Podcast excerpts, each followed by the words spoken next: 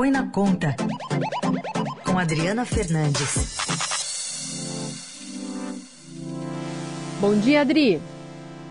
Bom dia, Carol. Bom dia, Heisen. Bom dia. Adri, hoje, destaque de capa do Estadão informa sobre o corte né, que o governo está é, implementando corte de 60% de recursos no orçamento do ano que vem para a gratuidade de medicamentos da farmácia popular. E aí, restringindo o acesso da população a 13 tipos de princípios ativos de remédios usados no tratamento de doenças, como diabetes, hipertensão e asma. Queria que você contasse um pouquinho do detalhamento né, dessa reportagem que você assina.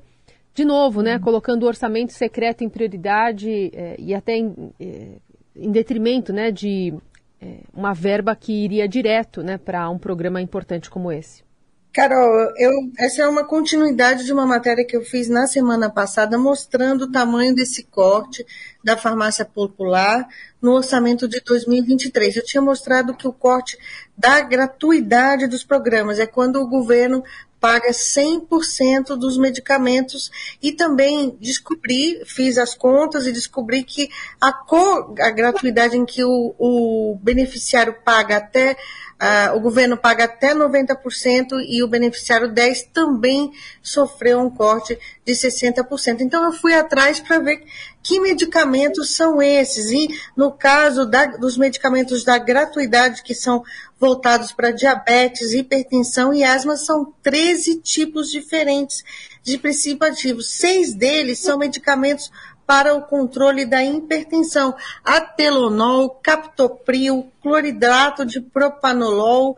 hidroclorotiazada, losartana potássica e maleato de enalapril. Eu chamo atenção para esses nomes, é um nomes, são nomes difíceis, mas é para as pessoas ficarem atentas àquelas pessoas que têm, que recorrem à farmácia popular é, para adquirir esses medicamentos. Todos os produtos da farmácia popular são destinados ao tratamento de doenças mais prevalentes, que, segundo o Ministério da Saúde, são as que mais acometem a população brasileira. No caso da cogratuidade, também tem, além de outros medicamentos, tem também a fralda geriátrica. Isso tudo resolveu um, teve um corte é, forte no orçamento de 2023 em relação a 2022 e a presidente da Progenéricos, que é a entidade que reúne a, a indústria farmacêutica e nacional e multinacional que faz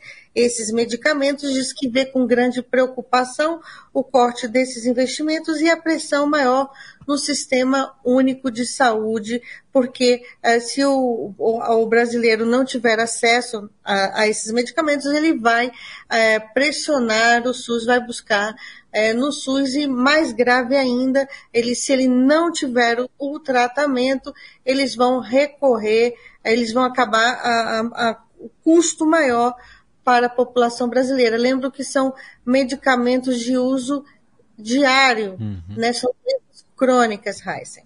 É, então, isso aí está na proposta né, da, do orçamento para o ano que vem. Quer dizer, ainda pode ser mudado, mas já dá uma importante sinalização do que, que é prioridade para o governo Bolsonaro, né, Adri? É, exatamente, porque tudo isso, todo esse corte no orçamento, você vê que o número é igual, né? O governo passou uma tesoura de 60%, o número também é igual para a saúde, o corte, né, quando eu falo número, o corte também é igual para a saúde dos indígena, da população indígena, tudo isso foi feito para acomodar o orçamento, as emendas parlamentares do orçamento secreto.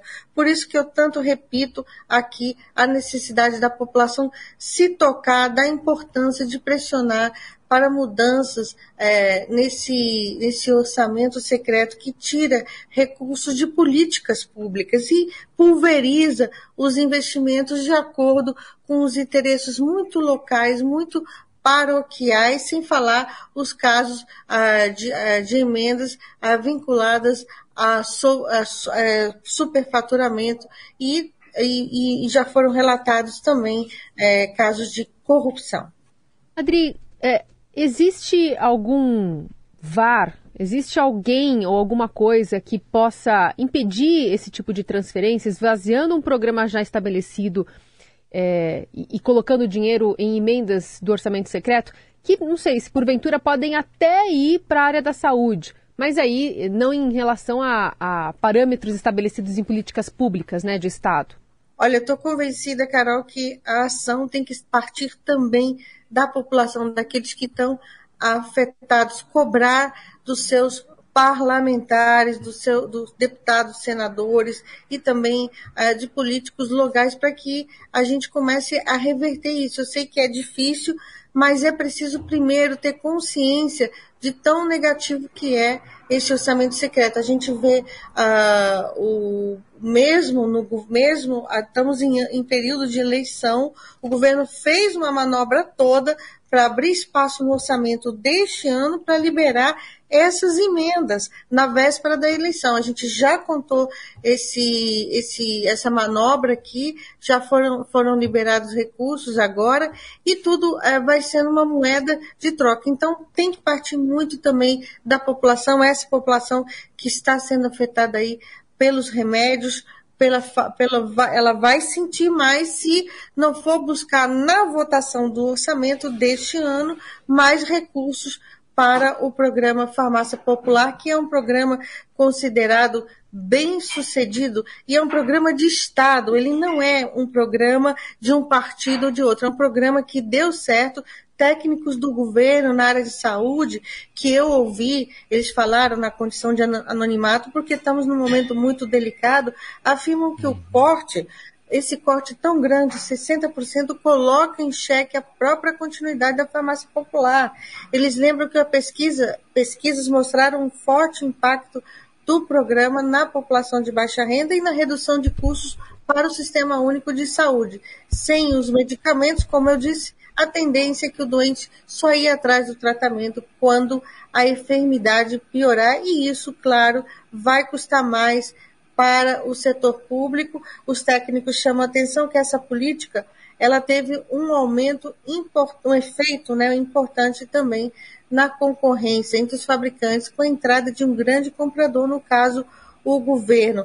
Essa é uma das hipóteses para justificar, que eles justificam o fato que a tabela está com preço congelado desde 2016. Então, desde 2016, as farmácias, ah, os fabricantes, eles não têm, o governo não corrige essa tabela e mesmo assim eles estão absorvendo aí o, essa, tinham gordura. É, dá para dá perceber que ah, os fabricantes tinham gordura é, para queimar porque estão com essa tabela é, congelada desde 2016. O problema é que uh, esse esvaziamento do farmácia popular, ele, ele, ele acaba se, envol se envolvendo também em questões políticas, já que foi um programa criado no, pelo governo, pelo governo do ex-presidente Lula, que está concorrendo ao, é, a, eleição desse ano. E essas políticas públicas que têm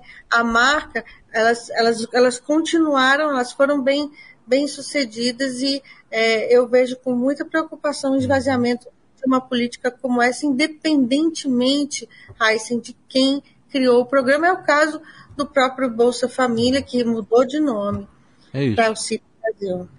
Bom, os insatisfeitos, os prejudicados podem também responder de alguma forma na urna, né? É, se bem que é esse governo que vai fazer o orçamento para o ano que vem. Podem também comprar um game, né? Porque o game está pela quarta vez com imposto reduzido pelo governo Bolsonaro. Prioridades. Lancha. lancha. Ah, lancha. lancha. também, acho que são prioridades. Ração de peixe, ração de peixe o presidente prometeu.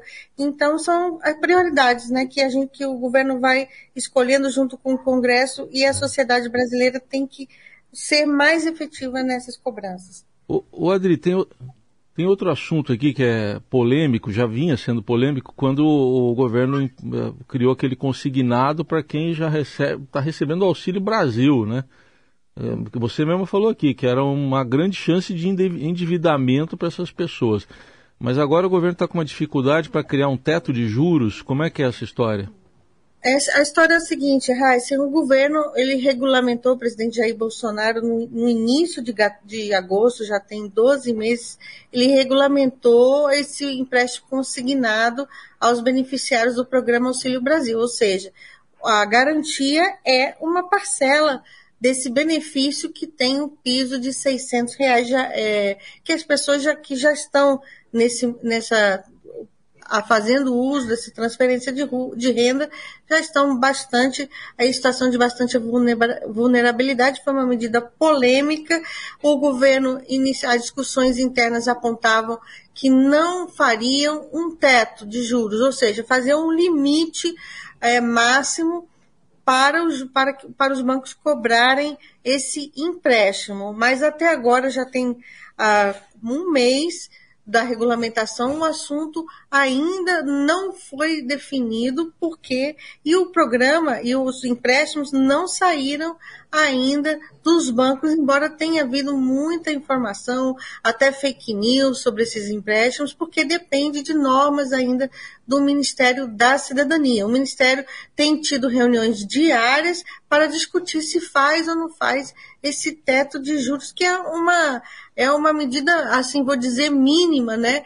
para dar um pouco mais é, de segurança, porque para que eles não, esses, ó, esses beneficiários não sejam colocados aí numa montanha russa de juros altos, né? Os técnicos avaliam que o, o, o, que esse, o teto é necessário e ele defende que pelo menos seja fixado um, um limite igual ao, ao dos aposentados do INSS, que é de 2,14%.